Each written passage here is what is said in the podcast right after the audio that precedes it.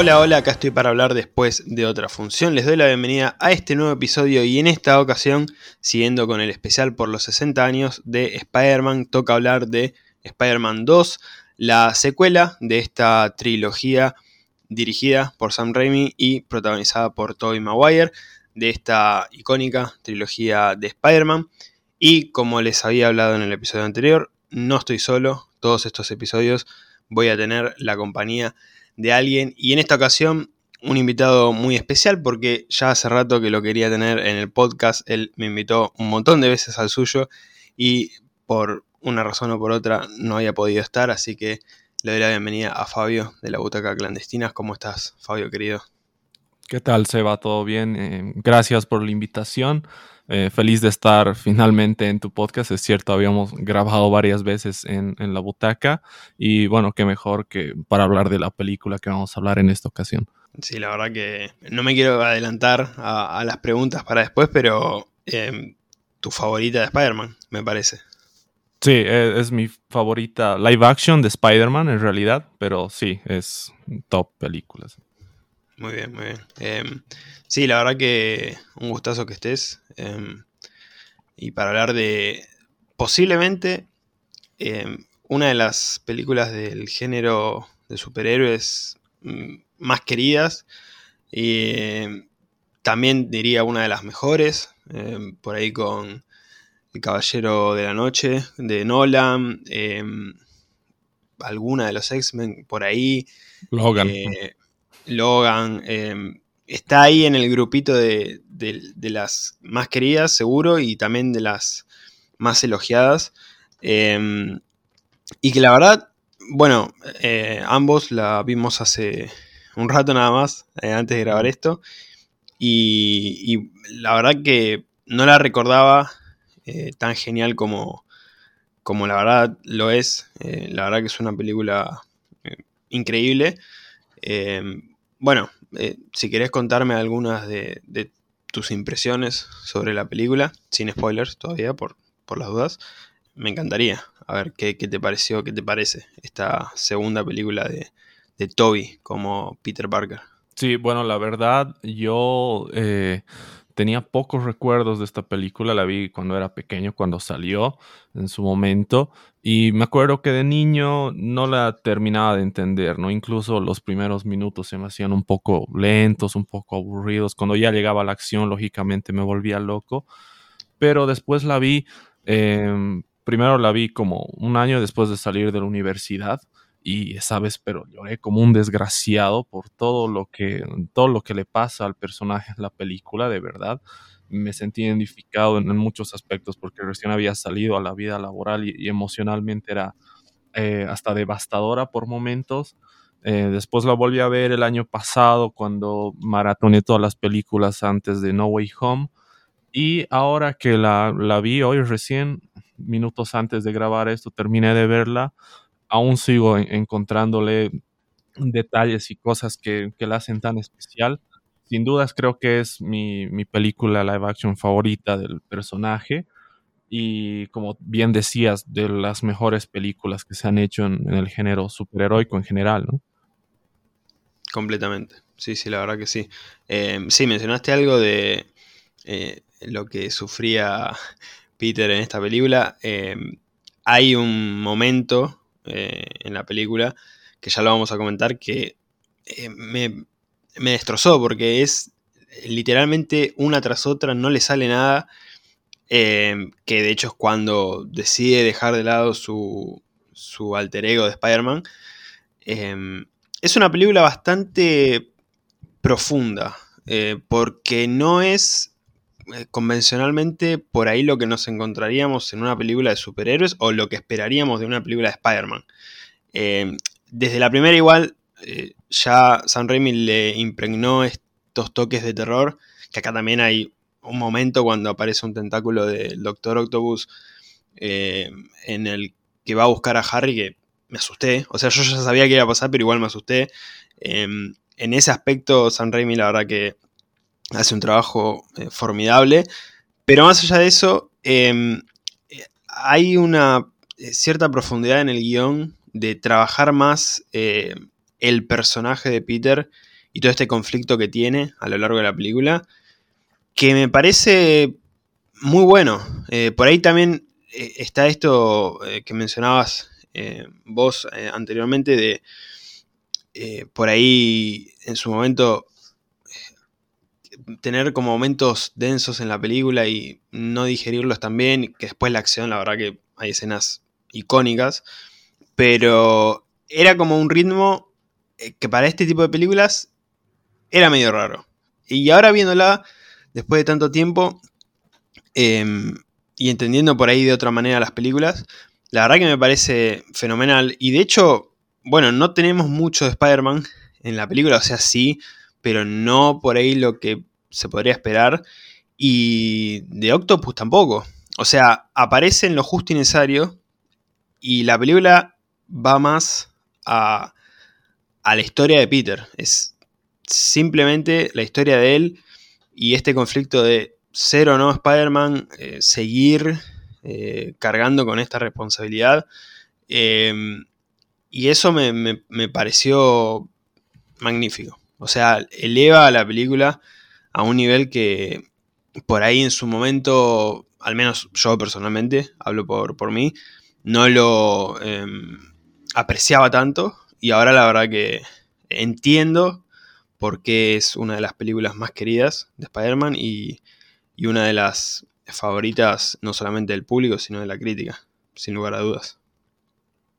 Sí, totalmente. Además, algo que has dicho que es muy interesante es que, digamos que en la época en la que salió, no era tan común ver una adaptación de cómics a la pantalla grande que se centre tanto en el desarrollo de personajes, ¿no? Veníamos de eh, la película de X-Men de los 2000 o, la misma Spider-Man 1 de 2002, donde primaba la espectacularidad, de los efectos visuales y era lo que más o menos llamaba a las personas a ver estas películas. Pero esta película se centra en un conflicto de personajes, un drama muy duro, ¿no? Es un drama hasta desolador por, por pasajes. Y nada, creo que eso lo aprecias mucho más cuando ya eres adulto, ¿no? O cuando ya tienes un discernimiento más grande que cuando, no sé, la, vi por primera vez cuando era muy, muy pequeño. Sí, sí, sí, completamente. La verdad que em, con el paso del tiempo se aprecia más. Y también en esta edad, o sea, eh, más o menos, o habiéndola pasado también, eh, habiendo pasado por, por toda esta etapa de, del trabajo, de intentar conseguir un trabajo, llevar una vida entre el trabajo y lo que te gusta hacer, que obviamente em, no lo vamos a comparar por ahí, no sé. En mi caso estoy trabajando y tengo que hacer reseñas y grabar episodios para el podcast y todo eso y es como que a veces estoy agobiado por tanto. No es lo mismo eh, intentar trabajar y ser un superhéroe, pero está bueno ese paralelismo y cómo llevarlo y, sentirse representado en eso. Eh, la historia amorosa, la pérdida de un familiar, que eso también es eh, clave en, esta trilogía. Que sigue pesando en Peter. De hecho, tiene un momento bastante conmovedor en el que le confiesa de alguna manera a la tía May que él se sentía culpable por, lo que le había pasado y le explica lo que pasó. Em, en muchos aspectos es una película muy, muy adulta, muy seria, dentro de, em, de lo que, de nuevo, repito, se podría esperar en una película de Spider-Man. Que creo que de todas y acá incluyo Tom Holland, Andrew Garfield, eh, la película animada de Into the Spider-Verse, todas las que vimos. Creo que en ese sentido es la más madura y la verdad que, nada, eh, una joyita, realmente. Y hablando de Spider-Man, justamente, que es el tema principal, te voy a hacer un cuestionario, nada muy complicado, pero para saber de tu parte qué es lo que eh, más te gusta de, este gran personaje. Para empezar, ¿cómo fue tu, primer acercamiento al personaje? Eh, ya sea una serie animada, un cómic, eh, una película, alguna de estas películas. ¿Cómo fue que llegaste a Spider-Man? Sí, la verdad es un, un recuerdo muy, muy bonito el que tengo, el primer acercamiento a Spider-Man, que es la serie de Spider-Man de los noventas, ¿no? La famosa serie de Spider-Man de los noventas, que acá en Bolivia se emitía solo los fines de semana, los sábados y domingos por la mañana, me acuerdo muy bien.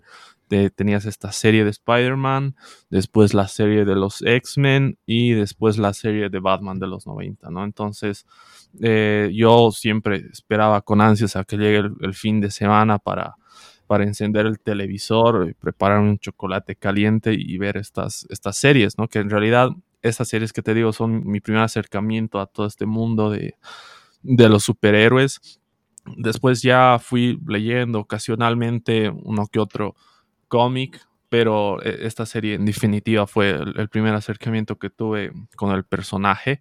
Eh, no la recordaba muy bien, la conseguí hace unos un par de años cuando seguí en la universidad y volví a verla incluso y todos esos años después seguía manteniendo eh, la magia y la grandeza con la que la recordaba, ¿no? Porque es una serie increíble, tiene un montón de episodios, no solamente aparecen los villanos y los personajes del universo de Spider-Man, sino que tienes a Daredevil, tienes a Punisher, tienes a Iron Man, tienes un montón de personajes de, la galería de Marvel y, y, las historias yo creo que no han envejecido para nada mal, ¿no? Es verdad, sí, sí. Em, la tengo que ver esa serie porque em, la verdad que es muy mencionada y, y eh, me, tienta para, verla. Creo que está en Disney Plus.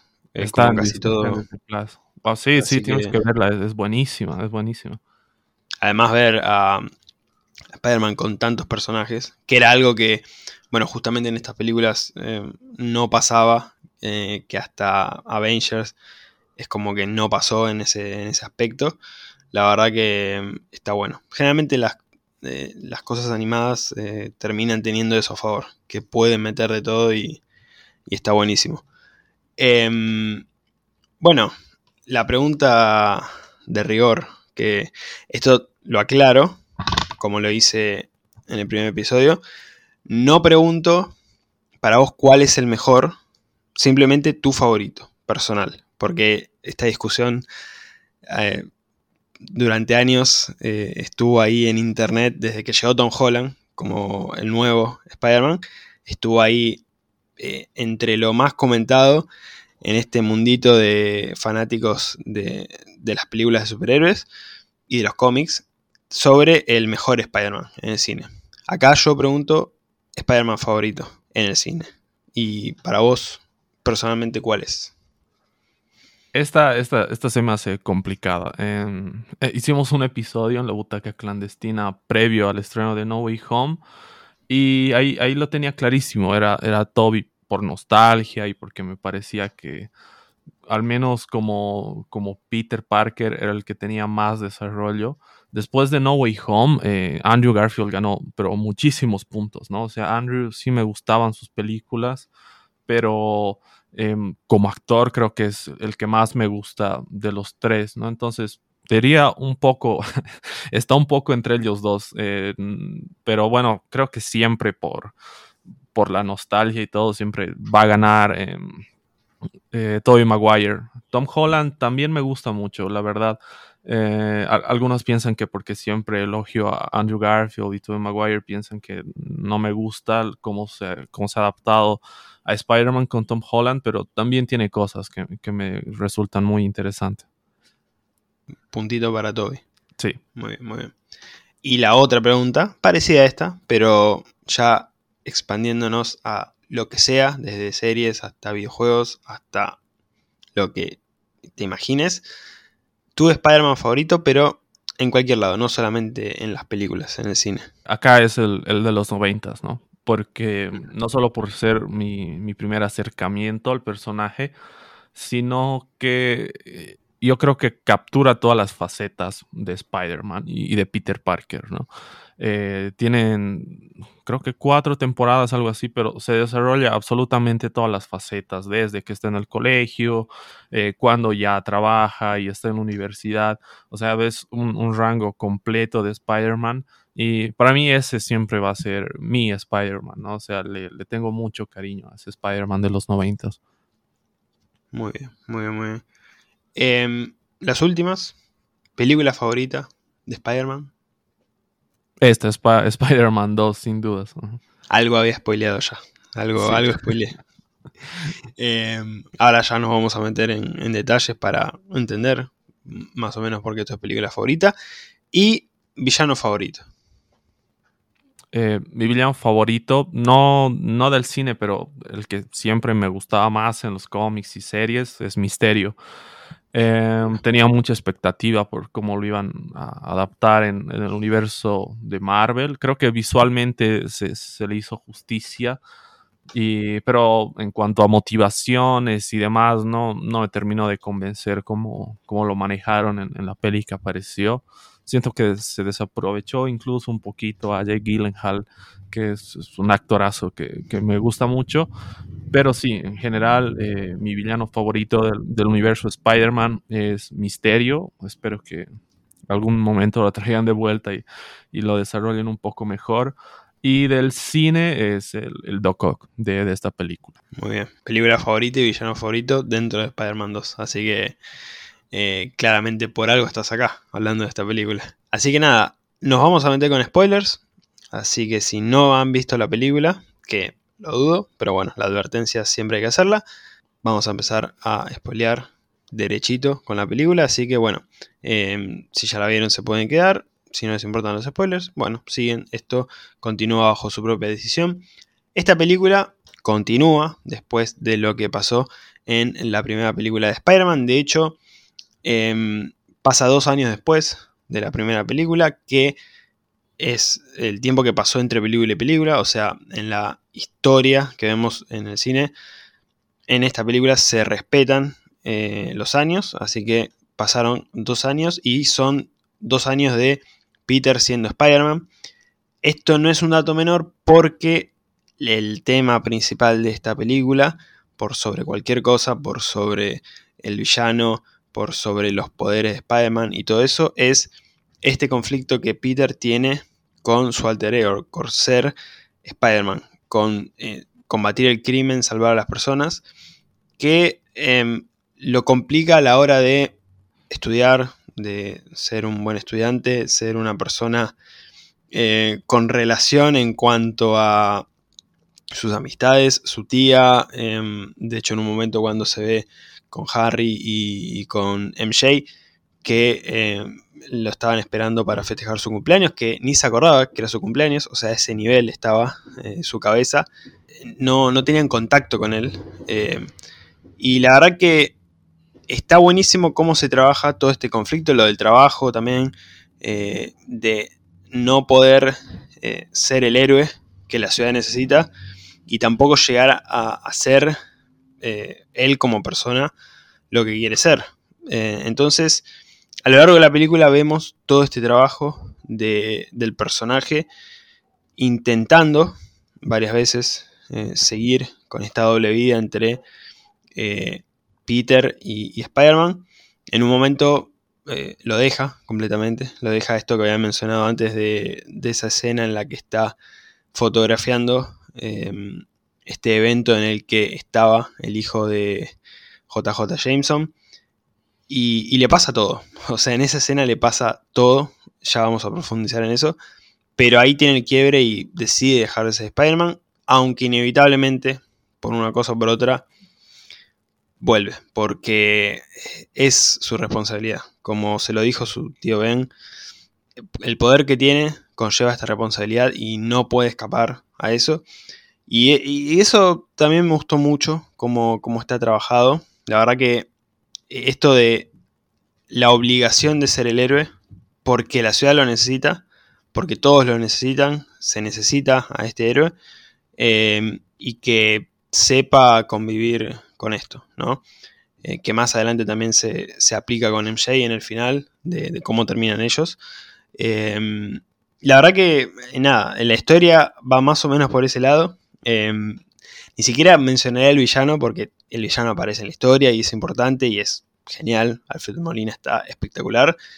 Pero de nuevo, no es eh, por ahí tan relevante como lo termina siendo eh, la historia de Peter y este conflicto interno de ser o no ser Spider-Man, de seguir con esta doble vida, de ser el héroe que todos necesitan, que me parece genial en esta película. No sé qué opinas vos, Fabio.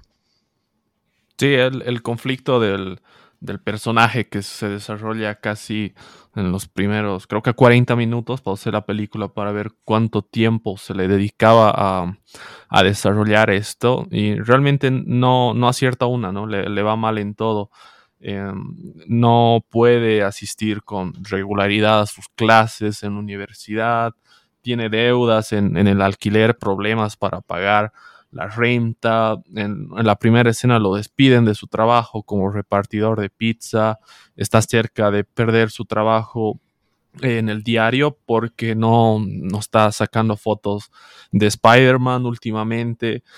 Eh, la tía May tiene problemas con, la hipoteca de la casa. Eh, intenta decirle a Mary Jane lo que siente, pero sabe que no puede porque, porque su responsabilidad como Spider-Man se lo impide. Entonces realmente le caen palos por todos lados, ¿no? Es, es arrollador, pero alguien adulto realmente lo entiende, ¿no? Como dices perfectamente, a veces intentas equilibrar el trabajo em, con algo que te apasiona, como es esto del podcast en, nuestro caso, y, es realmente relacionable, a veces piensas que esto que haces por ahí no, no te lleva a ningún lado. No sé, en mi caso, no, he generado un solo centavo con el podcast hasta ahora y ya, voy más de dos años, pero lo hago porque realmente me gusta y me llena, ¿no? Y un poco puedes llegar a te identificar con este personaje, hagas lo que hagas, porque esta responsabilidad que tiene de ser Spider-Man le impide eh, estar pleno en todo lo demás. Y es realmente hasta triste ver cómo, cómo se choca con la realidad el, personaje. Sí, sí, sí. Eh, bueno, sin ir más lejos, esta escena que, comentaba antes, eh, en la que eh, va a este evento y tiene que fotografiar al hijo de su jefe que lo trata mal. Lo queremos mucho a J.K. Simmons como J.J. Jameson, pero eh, es un personaje eh, para Peter bastante complicado en su vida. Y, además de eso, que él, lo tiene de acá para allá sacando fotos, tiene que fotografiar a su hijo que está con el amor de su vida. Y en ese mismo evento le propone casamiento. De hecho, creo que ni siquiera se lo propone, como que ya estaba acordado de palabra y es simplemente el anuncio de que se iban a casar. Su amigo eh, Harry que lo, tenía, le tenía bronca a Peter porque sabía de su relación con Spider-Man. Y recordemos que en la primera, Spider-Man dejó a, a, su padre, al padre de Harry, en, en, su casa y Harry piensa que es el asesino de su padre. Entonces, eh, en el medio de todo este evento, eh, le empieza a gritar con unas copas de más, obviamente, sí, pero bueno, eh, no quita que lo trata mal adelante de todos. Em, el detalle de que ni siquiera, esto me partió más que todo el resto de cosas que conté, ni siquiera eh, pudo agarrar eh, un bocadillo que había, no sé qué era, no sé si era sushi o, algo, y cuando agarra una copa, también lo, que estaban tomando estaba vacía. O sea, ni siquiera eso. No pudo esa, esa secuencia es, horrible, es horrible. Y al final, cuando se va, que pierde los poderes, em, se encuentra en, la basura con un diario que lo incrimina a él junto con Octopus, como que quisieron robar, o sea que era aliado de Doctor Octopus para robar el banco. O sea, cansadísimo. Ya era como un nivel de ya no puedo más con esto y de hecho después de eso eh, lo deja. Em, y siente un alivio bastante grande. Después, de hecho, en un momento ve patrulleros que pasan eh, a toda velocidad y él con su panchito comiéndolo tranquilo como bueno, mi, día va a seguir. Em, después, bueno, eso se va volviendo más pesado. Ve a un chico que le están robando en un callejón y como que quiere ayudar, pero no sigue y, se va y ya el colmo es eh, salvar a un nenito de, un edificio en llamas, que evidentemente, una, nenita era, que evidentemente em, eh, hay algo con los edificios en llamas, porque ya en la anterior había pasado lo mismo, pero se mete, salva a, la nenita y, Y hay un diálogo muy bueno de los bomberos que hablan sobre alguien que no pudo ser salvado en el cuarto piso, creo.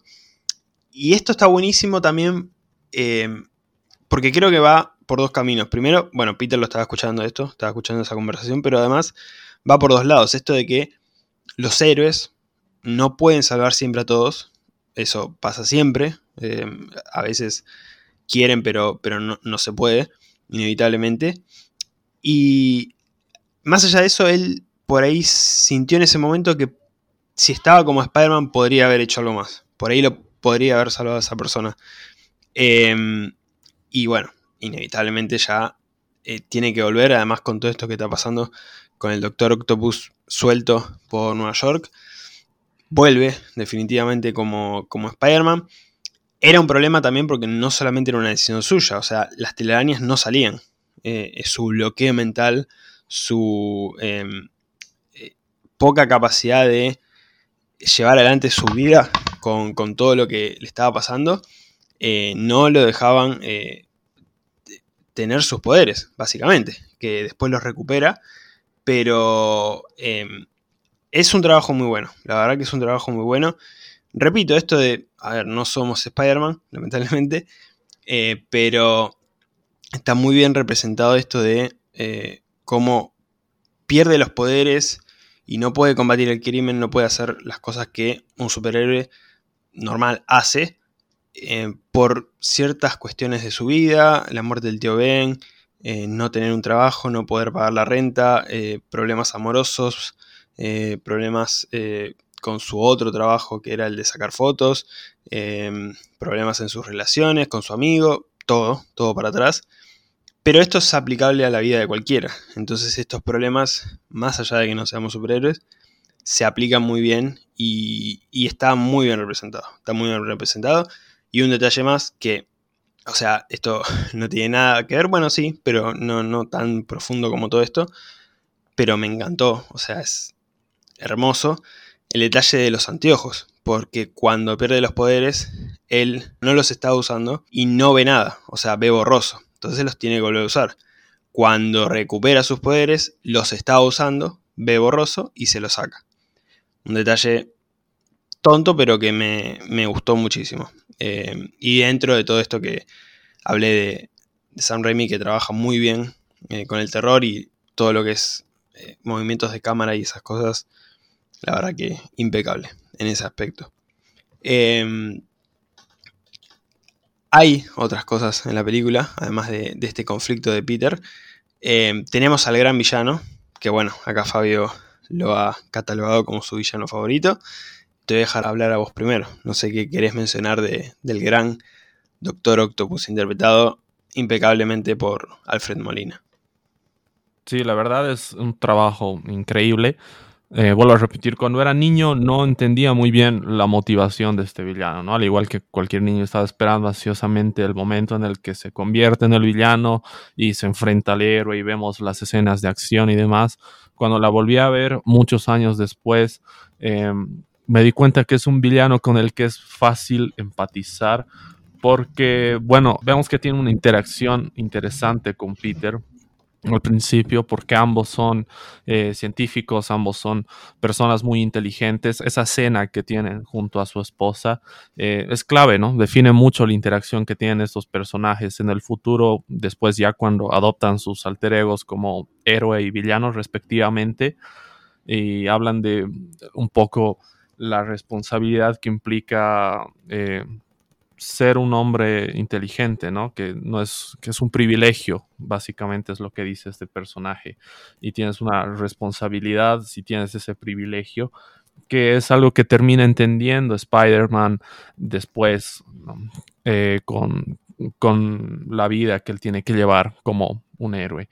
Y después cuando ocurre la tragedia, cuando eh, está en esta exposición con el reactor por primera vez, vemos que pierde un poco la conexión, el único cable a tierra que tenía, que era su esposa, ¿no? En este accidente muere su esposa y él es el responsable de esto. Entonces, cargar con ese peso más eh, la pérdida del control sobre los brazos mecánicos que, que, conllevan a que básicamente los brazos lo controlen a él, hacen que la transición entre esta persona brillante y, correcta, digamos que no, no, es para nada un villano en los primeros minutos, eh, se sienta como una transformación muy bien lograda ¿no? y muy bien escrita además. Y claro, este pedazo de humanidad que le quedaba es lo que hace que al final de la película tenga una redención también, ¿no? Pero yo creo que de eso vamos a estar hablando un poco más adelante. Sí, además, algo muy importante, no es un villano malo. O sea, sé que es medio estúpido lo que estoy diciendo, pero él, desde esa primera interacción que tiene con Peter y, y después, bueno, más adelante, él pierde el control de sí mismo porque se lo arrebatan los, los tentáculos. O sea, eso está claro. Pero él en ningún momento fue malo. O sea, toda la parte de villano corre por cuenta de eh, los tentáculos y en sí su personalidad más, eh, no sé si vengativa, pero digamos que perdió el control, que perdió todo, perdió su esposa, entonces también esa ambición de querer terminar su proyecto, más allá de saber que eh, no había funcionado y que era muy peligroso y muy riesgoso, eh, todas las cosas malas como persona que tenía lo terminan inundando y lo terminan transformando en el villano que termina siendo, pero él como persona no tenía malas intenciones ni era mala. Comparándolo por ahí con Norman Osborn, que mm. sí ya era por ahí una persona más complicada, que no trataba bien al hijo, que a la pareja del hijo eh, la, trataba de una manera bastante eh, repulsiva, o sea, como que, ¿cómo vas a estar con esa chica que no sirve para nada? Eh, o sea, era otra cosa. en este caso, Octavio no, no era una mala persona. Le pasaron todas estas cosas que lo terminan hundiendo en, en lo que termina siendo. Pero la verdad que sí es un grandísimo villano en ese aspecto. Eh, y, la verdad que es eh, posiblemente de los mejores. Eh, creo que Otto Octavius es de los mejores que, hemos tenido de Spider-Man, sin lugar a dudas. Em, y, de hecho me pasó, no sé si te pasó a vos esto también, de em, ver esta película después de No Way Home, en donde él aparece. Em, increíblemente, bueno, con el Duende Verde pasó lo mismo, pero parece que terminó esta película y pasamos a No Way Home. Como que no hubo muchos años como realmente los hubo eh, en el medio entre película y película. Eh, o sea, ese nivel de actuación que mantuvo Alfred Molina con este mismo personaje me, parece impecable, la verdad. Sí, yo lo, sentí muy de cerca porque había visto esta película en noviembre, antes del estreno de No Way Home. Y es muy cierto lo que dices, ¿no? No se siente que hubieran pasado, creo que no sé, 17 años o el tiempo que pasó entre películas, porque la actuación es, impecable y sientes que es exactamente la misma persona que, nos deja en el final de esta película, ¿no? Además que eh, visualmente cómo, cómo, está representado esto de, los brazos mecánicos, Em, la pelea del tren en la que vamos a entrar en detalle más adelante, yo creo. Pero sobre todo hay una escena cuando, cuando está en el hospital y empieza a atacar con los brazos mecánicos a, los enfermeros, que parece sacada de una película de terror. Em, que tiene mucho que ver con Sam Raimi, ¿no? que trabajó la trilogía de Evil Dead y, le gusta mucho esto del terror, que hacen que sea realmente mi, mi villano favorito de Spider-Man en live action porque no solo es una persona con la que puedes empatizar mucho por todo lo que dices, que no es una mala persona, sino es una buena persona a la que le han pasado cosas malas. Sé que esto se, usa mucho y suena medio tonto, pero es realmente lo que le pasa a este personaje. Y nada, creo que por eso me, gusta tanto este Doctor Octopus de Alfred Molina. Em, después, también en, esta película tenemos dentro de este conflicto que, tenía Peter, varias personas. O sea, eh, Mary Jane, eh, su amor eh, imposible prácticamente porque, de hecho, él se lo confiesa más adelante cuando ya eh, se revela que, es Peter, o sea que Spider-Man es Peter Parker, que ella lo sabe, eh, le dice, no, no podemos estar juntos porque cualquier amenaza que esté detrás mío va a estar detrás de vos también.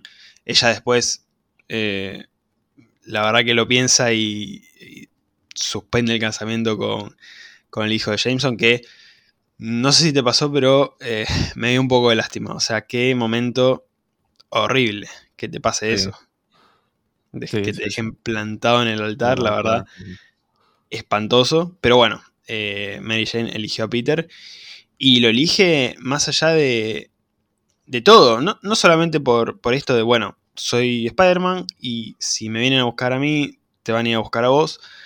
También, eh, o sea, Peter vivía en un departamento espantoso y, podía estar con una persona eh, con un poder adquisitivo bastante mejor. Ella, a ella no le importó eso. O sea, ella realmente estaba enamorada de Peter. Em, y eso me pareció eh, bastante, bastante poderoso. E, esa, esa, escena final de ella entrando a este departamento todo caído, eh, con un tono bastante triste, opaco, y ella con el vestido de novia, em, me, pareció genial. Em, y, esa charla que tienen en la que más o menos ella le dice que enfrentarán todo lo que tengan que enfrentar juntos, pero que ella quería estar con él, me pareció genial. Eh, que además también ayuda a este conflicto que tenía Peter, porque entre todas las cosas con las que él estaba peleando en su interior, estaba este amor, repito, imposible, que después se vuelve posible, pero que hasta ese momento era bastante complicado de llevar adelante. Em, su mejor amigo también, que desconfía de él, y peor para el final de la película, que em, le salva la vida pero en un momento, pero la verdad que no quiere saber nada con, con Spider-Man, y cuando se entera que, que Spider-Man es Peter, se queda congelado, no, no lo puede creer y no, no puede matarlo, no puede. Y dentro de toda esta confusión que tiene Harry, se encuentra con, su padre en el espejo. Algo parecido a lo que también Norman había hecho en, la primera película, esto de hablar con él mismo, o, con el duende verde, mejor dicho, en el espejo. Y ahí ya descubre todas las cositas, todos los juguetes de su padre, que van a desembocar en que Harry va a ser el nuevo duende verde. Em, pero también esto de que su mejor amigo sea em, prácticamente un enemigo, no sé si un enemigo, pero alguien que no termina de confiar en, Peter y, que después empeora todo eh, por una simple confusión. Su tía también, que está bastante eh, en la ruina, no solamente por temas de dinero, sino por lo que pasó con, con el tío Ben y esta conversación que tienen, que algo me había mencionado antes, cuando él le confiesa lo que pasó ese día, que no iba a, la biblioteca, que iba a otro lugar para ganar dinero y todo lo que ya sabemos que pasó, y esta confusión eh, del ladrón que asesinó al tío Ben y todo eso. Em, está, o sea, está buenísimo también eh, cómo se lo dice, cómo se lo plantea y que después eh, siga manteniendo una relación eh, normal, más allá de eso, eh, que le perdone lo que pasó, porque también, digamos que no fue su culpa, o sea, él se sentía culpable, pero la verdad no fue su culpa. Y para la tercera película vamos a saber que al final esa persona no había sido la que mató al tío Ben, pero una serie de hechos que lamentablemente terminaron con, con ese desenlace, es así. Pero esto de que el tío Ben no esté más eh, sigue también em, pesando en, la vida de Peter y, en la vida de, la tía May. Y, eso también se, representó muy bien. No, digamos, no eh, se explotó demasiado, que eso es algo que también me gustó. De hecho, el tío Ben tiene su cameo ahí como fantasma de la fuerza eh, un poco. Em, cuando Peter no sabía qué hacer con esto de si seguir siendo Spider-Man o no. pero la verdad que eh, eh, tiene un rol muy importante porque Peter al final termina siguiendo el consejo del tío Ben de utilizar su poder para salvar a las personas y para hacer el bien. Y eso me parece, me parece muy fuerte. No sé qué opinas vos de, todos estos personajes que son bastante, bastante importantes en, en la vida de Peter y en esta película en específico. Sí, sobre esta escena, a ver, empezado con Mary Jane, esta escena que mencionas de la boda cuando dejan en el altar al hijo de JJ, he pasado de sentir pena a, soltar una carcajada tremenda porque JJ dice, llamen a la cocinera y dile que no abran el caviar, ¿no? Que era algo que, yo no recordaba, no, no recordaba de verdad y, viendo a la hora de verdad me, me partió de risa también esto que decías, ¿no? Que es eh, visualmente una metáfora hermosa. El vestido blanco en medio de, este departamento hecho mierda, ¿no? Así totalmente oxidado. Eh, la relación que tiene con Mary Jane es un ir y venir constante porque cuando él intenta asistir a su obra de teatro por primera vez y no puede porque tiene que detener unos criminales, algo que me parece muy interesante también es que él se queda afuera esperándola, ella se encuentra con el hijo de JJ y se van, pero ella voltea cuando él ya se fue justo en el lugar en el que él estaba, ¿no? Como si hubiera esta conexión entre ellos tan potente, como si pudieran sentirse aun cuando no están ahí y durante toda la película. Y, sin saber, perdón que te corte, pero sin saber que estaba ahí. O sea, eh, giró y ella nunca supo que estaba ahí. Eh, esa conexión tan fuerte como vos decís. Sí, exacto, esa, conexión fuerte y ese sentimiento de que siempre estaban eh, como cerca de, de alguna manera, finalmente decirse la verdad y, expresar sus sentimientos, pero que no se podía concretar, ¿no? Y eso que como espectador también de alguna manera te, em, te puede frustrar o te puede entristecer, ¿no? Porque es como que durante toda la película se repite, ¿no? Están a punto de, pero pasa algo y, no pueden estar juntos. Después la relación eh, que tiene con Harry me parece increíble. James Franco también es un actor de, de mis favoritos y creo que la relación que, tiene de, amistad es la que mejor está trabajada, eh, desde mi opinión, la que mejor está trabajada comparándola con las otras dos sagas, la, la de Andrew Garfield y la de Tom Holland, porque realmente ves el, vínculo de amistad ahí, ¿no? Realmente es un vínculo tan fuerte que, como tú dices, cuando finalmente tiene la, posibilidad de, de matar a Spider-Man y de eh, consumar la venganza que tanto estaba esperando, no lo puede hacer, ¿no? Porque, porque Peter es, su amigo, es su amigo de verdad. Con la tía May hay un momento importantísimo del que no hemos hablado y que para mí es eh, lo que motiva a, Peter a volver a ser Spider-Man. Y es este discurso que le da cuando están eh, mudando y, trasladando sus cosas la tía May, que le dice que hacer lo correcto a veces implica eh, mantenerse firme y renunciar a, tus sueños, o incluso a lo que amas.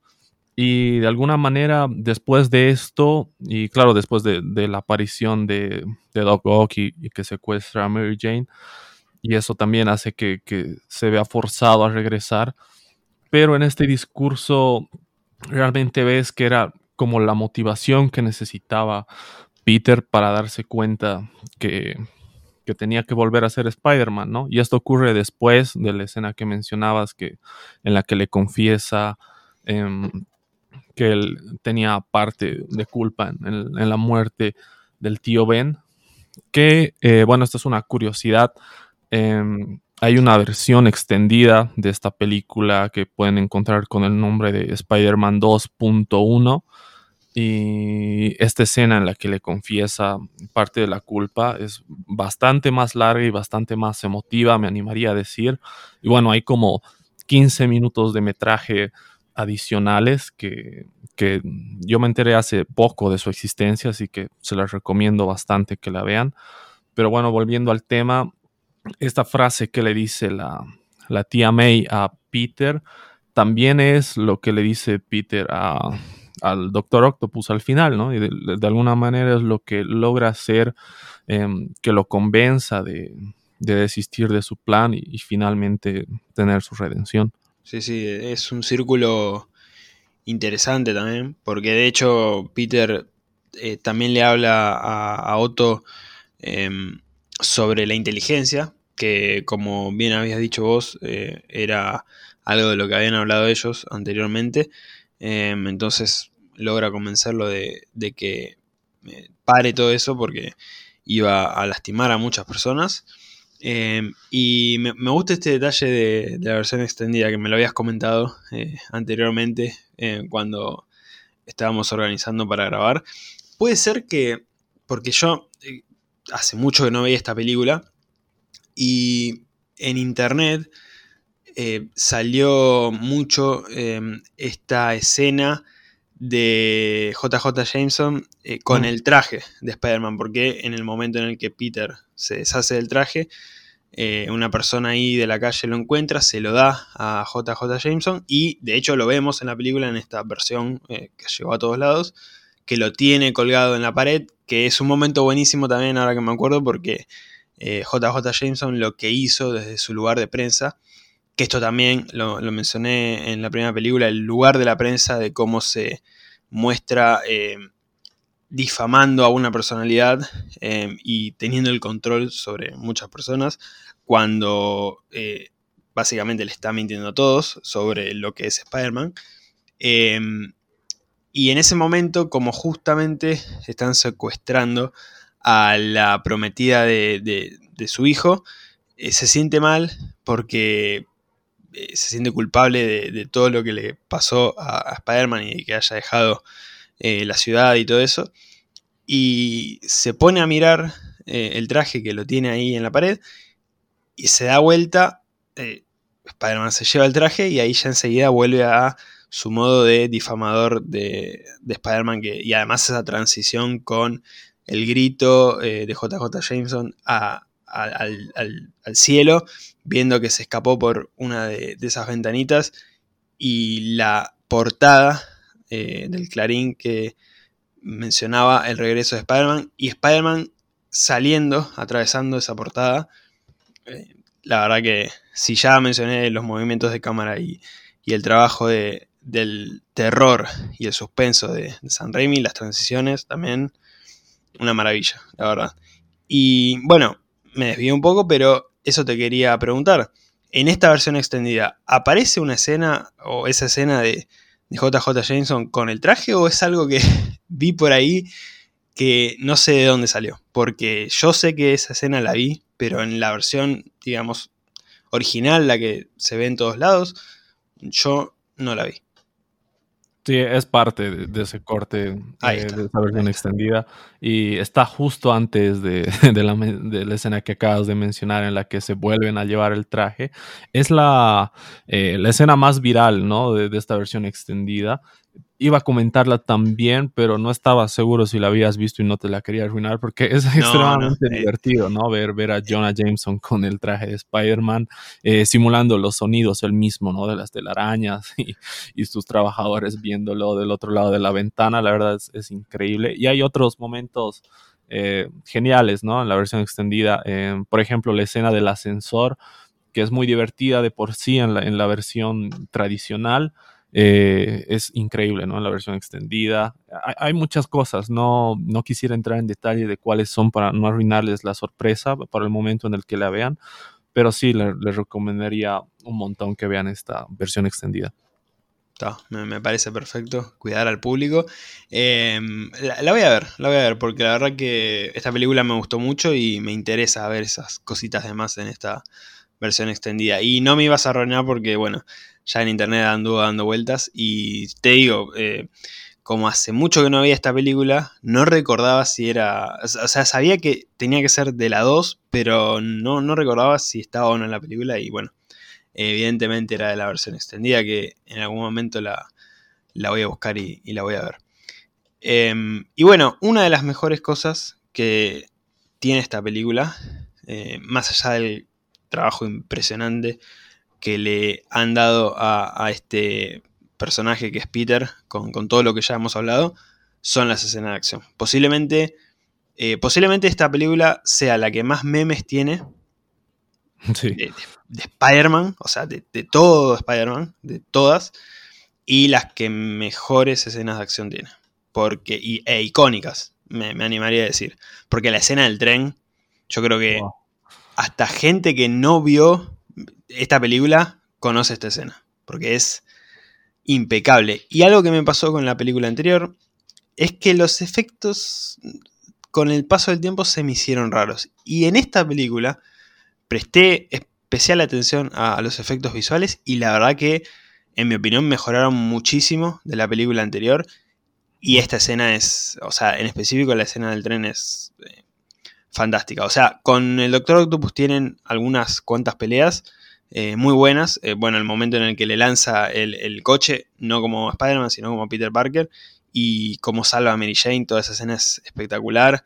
Eh, después otra pelea más que tienen, no recuerdo bien en dónde, pero increíble. en el banco, sí, es buenísimo. En el banco, ¿verdad? Que, se van tirando las bolsas con, las monedas. las monedas. Pero la escena del tren es. Nada, es maravilloso es, eh, genial en todo, en todos los aspectos. Coreografías, em, simbolismo, porque lo que pasa con la gente ahí en el vagón, cuando ya al final lo salvan a Peter, y lo ven, o sea, lo ven con la sin la máscara y uno pensaría, bueno, listo, sabemos quién es Spider-Man, y ya enseguida dos nenitos que se acercan, le devuelven la máscara y le dicen, no vamos a decir nada, y la gente alrededor como eh, con la cabeza diciendo que sí, sí, tranquilo, de acá no sale, y después que lo protegen. O sea, sabiendo que no tienen chance de involucrarse en esa pelea, no tiene sentido, pero lo protegen. E, e, esto eh, de las personas con Spider-Man eh, me parece algo, algo también que lo acerca a, la gente. O sea, que es un, un, héroe distinto. Esto por ahí con otros no, no pasaría. Y pasa con, con él, que lleva bien ese, eh, lleva bien esa frase de su amigable vecino Spider-Man. Eh, porque claramente es esto, es eh, el vecino que ayuda a, los demás. Y, los demás, la gente, lo, ven como eso. Más allá de un héroe y, alguien que está por encima de todos, uno más de ellos que los ayuda. La verdad que en eso esta escena es, es espectacular. no sé qué opinas vos de esta gran, icónica escena. Sí, la verdad es, como bien has dicho, una escena que en cuanto a efectos especiales no ha envejecido nada mal, ¿no? Si hay un salto de calidad tremendo entre los efectos especiales de la primera eh, película a esta película. La verdad, no sé, me sigue sorprendiendo que ya van a ser casi 20 años desde que se ha estrenado la película y no, no, no pierde, no encuentras. Yo estaba tratando de ver detalles, algún movimiento, alguna cosa. Un error. bueno, claro, un error, algo que digas, no, es, de la época, se entiende, pero no, es realmente una escena adelantadísima a su época. Lo mismo que decías tú, en la coreografía es perfecta, el, peso emocional que tiene, este momento con, las personas del tren también es hermoso porque aparte de esta interacción con los niños que tiene, hay un señor que dice, ah, es, un niño, no, no es mayor que, mi hijo. Y e, es espectacular, la verdad. Cómo se introduce también un momento previo a esta escena, igual me parece increíble cuando todavía está con Mary Jane en el café y escuchas las pisadas de los brazos metálicos y con cada pisada hay, hay un zoom, ¿no? Hay un zoom en todo y realmente sientes la presencia del, villano y me parece increíble, me parece increíble que haya envejecido tan bien, que haya pasado tanto tiempo y, me siga causando la misma emoción verla y fácilmente es de las secuencias de acción más memorables, no solo del cine de superhéroes, sino del, cine en general. Sí, es, es impecable, realmente es, es maravillosa esta escena y creo que Em, en una película que no tiene demasiadas escenas de acción, que es más por ahí, hasta diría filosófica, que trabaja más esta parte emocional, sentimental em, y, del aspecto más de la vida personal de, Peter. eh, que no tiene tantos momentos como este, eh, yo creo que esta escena ya... listo. Ya ayuda a, cubrir todo lo que necesitábamos de, acción en esta película. porque realmente con algunas cositas más se complementa perfecto. Eh, porque realmente creo que es la escena del banco y, esta escena. Eh, no hay mucho más en cuanto a acción. Eh, también la, que mencionabas vos después de tirar este auto contra Peter y MJ, este acercamiento a Peter y esta amenaza y el secuestro de, MJ, pero no mucho más. E inmediatamente después de eso viene la escena del tren. Pero con lo poquito que hay, me parece que, que lo, lograron hacer de, manera impecable, la verdad. Em, y una escena, de nuevo, icónica, que eh, envejeció muy bien, que sigue envejeciendo muy bien y como bien mencionabas, ya vamos a estar a 20 años y creo que es eh, increíble. Me alegra que, haya envejecido también, porque si, si no hubiese sido así, y dolería un poco, porque es una escena mm. tan, tan genial que, que tenga algún detalle eh, que no convence eh, en estos tiempos sería un dolor impresionante, pero eh, yo vi la escena en la película buscando errores. O sea, a ese nivel te digo. Estaba tratando de buscar algo que no cuadre, que se note una pantalla verde de fondo, que, que algo no me cierre, y no, no había caso. O sea, es impecable, la verdad es impecable yo, yo, yo vi la escena hoy con el mismo pensamiento, porque, a ver, me había deslumbrado cuando era niño, de nuevo, cuando la volví a ver todos estos años después, y hoy dije, a ver, será tan, tan buena, eh, voy a buscar, a ver qué, habrá algo ahí que, que no cuadre o que diga, o que salte a la vista que es CGI, y la verdad es que no. Bueno, gran parte de, de esto también tiene que ver con el mérito de que se, los, los, brazos mecánicos eran efectos prácticos, no en todas las escenas, obviamente, ¿no? Pero esto también le aporta bastante realismo. Pero la verdad es que es una escena impecable a, nivel técnico y como decíamos, a nivel eh, emotivo también por todo lo que representa para los personajes, este gesto que, que tú mencionabas de que se pongan delante de Octopus me recuerda un poco a la escena del puente con el Duende Verde en la primera película cuando le dicen lo mismo, ¿no? Si te metes con él, te metes con todos y le empiezan a lanzar cosas. En, e, esa escena tienen como un impacto sobre la pelea, en esta no, en esta no, simplemente los hace a un lado Octopus y, se lo lleva. Pero de todas maneras eso hace que de alguna manera no solo... Eh, estos personajes tengan un vínculo con el, con el héroe, sino también el espectador, la audiencia, ¿no? Se sienta como parte de esta historia. Bueno, creo que hablamos de todo. No sé si algo más para agregar de esta gran película por ahí, Fabio. Sí, en definitiva es em, una película que si eres fanático de Spider-Man es una obligada prácticamente porque bueno, en mi opinión, y creo que en la opinión de muchas personas, es la mejor versión live action que se ha hecho de, Spider-Man. Y nada, en general también, si, si te gustan las películas de superhéroes, como ya habíamos mencionado, es de las mejores del género una película donde se desarrolla mucho el conflicto de personaje y por esta misma razón hasta me animaría a decir, incluso si no te llama mucho la atención todo este mundo de las adaptaciones de cómics, yo creo que la puedes verla y, disfrutarla mucho. Eh, obligada, pero por lejos y una de las mejores, claramente.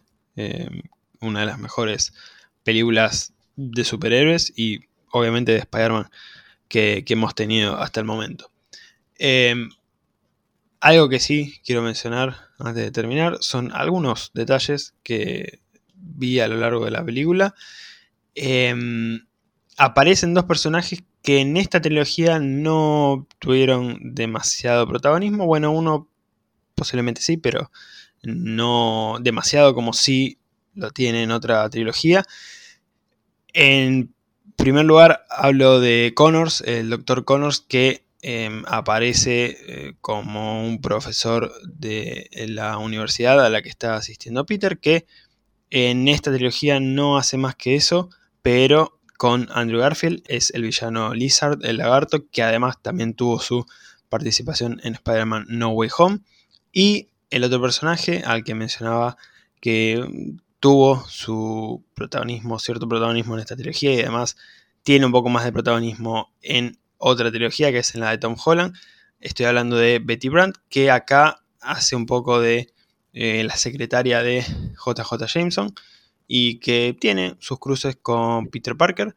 Em, también acá básicamente hace eso, nada más, pero en la trilogía de eh, el Spider-Man de Tom Holland ya eh, tiene un rol más eh, destacado, tampoco una locura, pero bueno, tiene un poco más de protagonismo y de hecho llega a ser periodista de El Clarín, así que bueno, hasta ese nivel llega. Eh, un detalle de estos dos personajes que aparecen en esta película. Algo que me encantó, esto de, los simbolismos y que ya hemos hablado de, de cómo trabajaron el personaje de Peter Parker, hay un momento buenísimo en el que Peter eh, tiene que elegir qué ponerse y cuando abre el armario se queda pensando y no vemos todavía lo que hay ahí, pero cuando la cámara eh, muestra lo que hay dentro del armario, tenemos o el traje de Spider-Man o el traje de civil, digamos. Em, nada, es algo que parece simplemente un detalle, pero que va de la mano completamente con eh, la película, con lo que se nos muestra en toda la película. Esto es entre elegir ser una persona común y corriente y ser Spider-Man. Y nada, me, encantó. Em, y bueno, creo que lo de los anteojos ya lo había mencionado. Esto de que se ve muy bien el detalle este de cuando pierde los poderes y cuando eh, vuelve a tenerlos. Y creo que nada más. Creo que hasta ahí todos estos detalles eh, que encontré en la película, que la verdad que me gustaron mucho, siempre me gustan eh, encontrar estos detallitos en, las películas. Em, y bueno, hasta acá. Sí, sí, ah, bueno, quería decir algo antes de sí, perdón. Por supuesto. Se, me vino a la cabeza ahora que mencionabas personajes. El, hijo de JJ mencionan brevemente en la película que está regresando de una misión en la luna. En un cómic, eh, él es quien trae el, simbionte a la Tierra en una de estas misiones y también en la serie de los 90, ¿no? Entonces, de alguna manera está relacionado con, con Venom, con la presencia del simbionte. Em, no pasa lo mismo con, esta película, ¿no? Creo que en la tercera directamente cae un, meteorito, pero en, algunas historias él es como que la razón por la cual el simbionte llega a la Tierra, ¿no? Nada más solo para dar ese, dato. Sí, sí, eh, muy buen detalle. Sí, me había olvidado completamente, pero es así. Eh, de hecho, no sé si... Eh, lo pensé cuando estaba viendo la película. No sé si habían pensado en que él podía ser Venom, eh, porque, bueno, pasaba en los cómics, pero, bueno, evidentemente no, no fue así. Pero sí, en gran, gran detalle. Y hablando de Jameson, eh, algo que también anoté entre los detalles, que bueno, no es un detalle en sí, pero me, gustó mucho. Lo mencioné antes, esta película tiene muchos momentos icónicos y tiene muchos memes, cosas que con el tiempo, eh, imágenes o diálogos que se terminaron haciendo meme, bueno, eh, tenemos el de la risa de JJ Jameson, cuando Peter le pide un pago por adelantado. Esa risa que creo que es un GIF icónico ya en estos tiempos. Eh, así que nada, eh, esta película tiene muchas referencias de muchas cosas que aún hoy en día siguen, siguen de pie en la cultura popular y eso claramente la enaltece como la película que es. bueno, ahora sí, hasta acá esta reseña de Spider-Man 2 toca el momento de las calificaciones. Eh, Fabio querido, ¿qué calificación para esta gran película? Bueno, a ver, voy a hacer una, una excepción eh, para, tu podcast porque generalmente no, no suelo calificar eh, con números a las películas, me gusta más, no sé, darles un argumentos o, adjetivos más de cualitativos, digamos. Bueno, si querés puedes, ¿eh? ¿eh? si no querés los números y preferís eso. Sí, pero, o sea, creo que creo que a lo largo del podcast he dicho todo lo que podía decir cualitativamente. Pero a ver, eh, pongámosle en una escala del 1 al 10, yo le pondría un 9 a esta película. Em, no sé, tal vez hay algo ahí que, que, evita que sea un 10, pero, pero en una escala del 1 al 10 para mí es un 9 o un 9.5, pongámosle, es casi perfecta para mí. Bueno, muy, muy bien. Eh, me, me, imaginaba un 10. Sí. La verdad. Em, pero bien, bien igual. Eh, no es una muy buena calificación. Em, igual ya ha quedado bastante claro que, es tu película favorita y, que la tenés allá arriba, la verdad. En mi caso es un 10. Es un 10. es mi favorita live, live action? perdón que te corte, porque live action, en general de, de, películas de Spider-Man. Eh, mi favorita es Spider-Man Into the Spider-Verse. ¿no? A esa sí le pongo un 10, pero de, plano, sí. Bueno, em, me pasa algo parecido porque de todas las películas de Spider-Man, mis dos películas favoritas son justamente Spider-Man 2 y poquitito más arriba eh, Into the Spider-Verse. Em, bueno, no, es un spoiler prácticamente de la calificación que tiene esa película, pero eh, a veces con la misma calificación eh, es como que hay una que por ahí tiene algo un poquito más, y bueno, ese es el caso. Pero sí, son mis dos grandes películas favoritas de, de Spider-Man. Y en este caso, para mí un 10 por todo lo que ya he comentado. Em, creo que ya lo he dicho en algún momento en mi podcast, pero bueno, eh, el público se renueva y a veces no está mal repetirlo. Em, mis calificaciones son como medio raras y también tengo en cuenta que por ahí, para mí, una película que sea perfecta, en mi opinión, no significa que la película sea perfecta. O sea, es más una cuestión de lo que yo aprecio de lo que la película por ahí tiene. Y entre todo lo que yo aprecio de esta película, sí creo que es eh, perfecta, es una gran película. Entonces, por eso también la, calificación. Porque por ahí a, veces mucha gente cree, ah, un 10 ah, pero ahí esto, esta escena está mal, o el error de continuidad, o esto, que no. O sea, em, es más una cuestión eh, en general que lo que es la película en sí. Y nada, eso. Eh, me parece una película maravillosa por todo lo que ya hemos comentado. Fabio querido, muchísimas gracias por, por, estar acá en este, en este episodio, en este podcast. La verdad que un gustazo finalmente eh, tenerte como invitado. Así que nada, espero que la hayas pasado bien eh, en esta invitación. Sí, no, gracias a ti, Seba, por, por la invitación. Eh, me he divertido un montón grabando. La verdad, ya tocaba que, me dé una vuelta por acá porque ya, hemos grabado varios episodios juntos, ¿no? En la, butaca clandestina. Te debí alguna, sí, sí. Sí, sí, sí. No, y no, feliz porque que la primera vez sea esta película tan espectacular. Es, es, un gusto, me he divertido mucho, no solamente hablando de la película, sino hablando de, del personaje en general. Me has hecho recordar al, al Spider-Man de los 90, me he puesto hasta nostálgico, así que muchas gracias por la invitación y cuando quieras, eh, siempre abierto a, volver. ¿no? Eh, obviamente, me, me, encanta que hayas aclarado eh, que la primera, porque si todo sale bien, vas a volver como invitado, así que eso es un detalle muy lindo, que, me, encantaría que, vuelvas por acá. Eh, bueno, antes de terminar, ya me estaba olvidando, entre tantas cosas, tus redes. Por favor, acá tenés el espacio para mencionar eh, tus redes personales, tus redes en el podcast, todo lo que quieras. te doy el espacio para que lo compartas y te puedan seguir. Sí, gracias. pueden encontrarme en Instagram, YouTube, Spotify como eh, La Butaca Clandestina.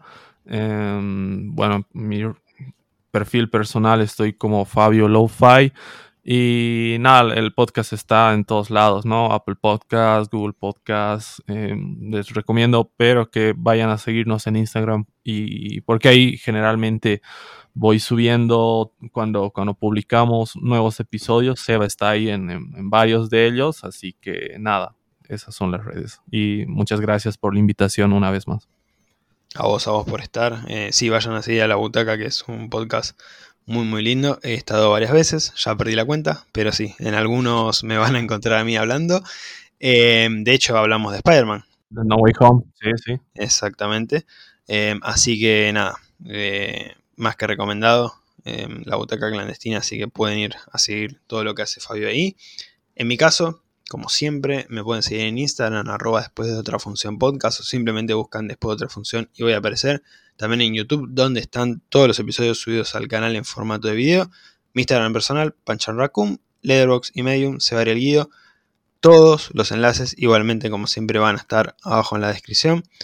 Fabio querido, nuevamente gracias por estar acá. Un gustazo que hayas estado, que hayas pasado por el podcast. Gracias, gracias por la invitación. Se me olvidaba decir en YouTube, no solamente tenemos los episodios, sino también muchos videos que la gente creo que no tiene idea hasta ahora que hago videos. Entonces, también suscríbanse en, YouTube. Y mil gracias por la invitación, Seba. Y bueno, espero poder volver pronto. Un abrazo. Gracias, gracias por estar. Espero que les haya gustado este episodio y nos estamos escuchando en la próxima después de otra función. Gracias.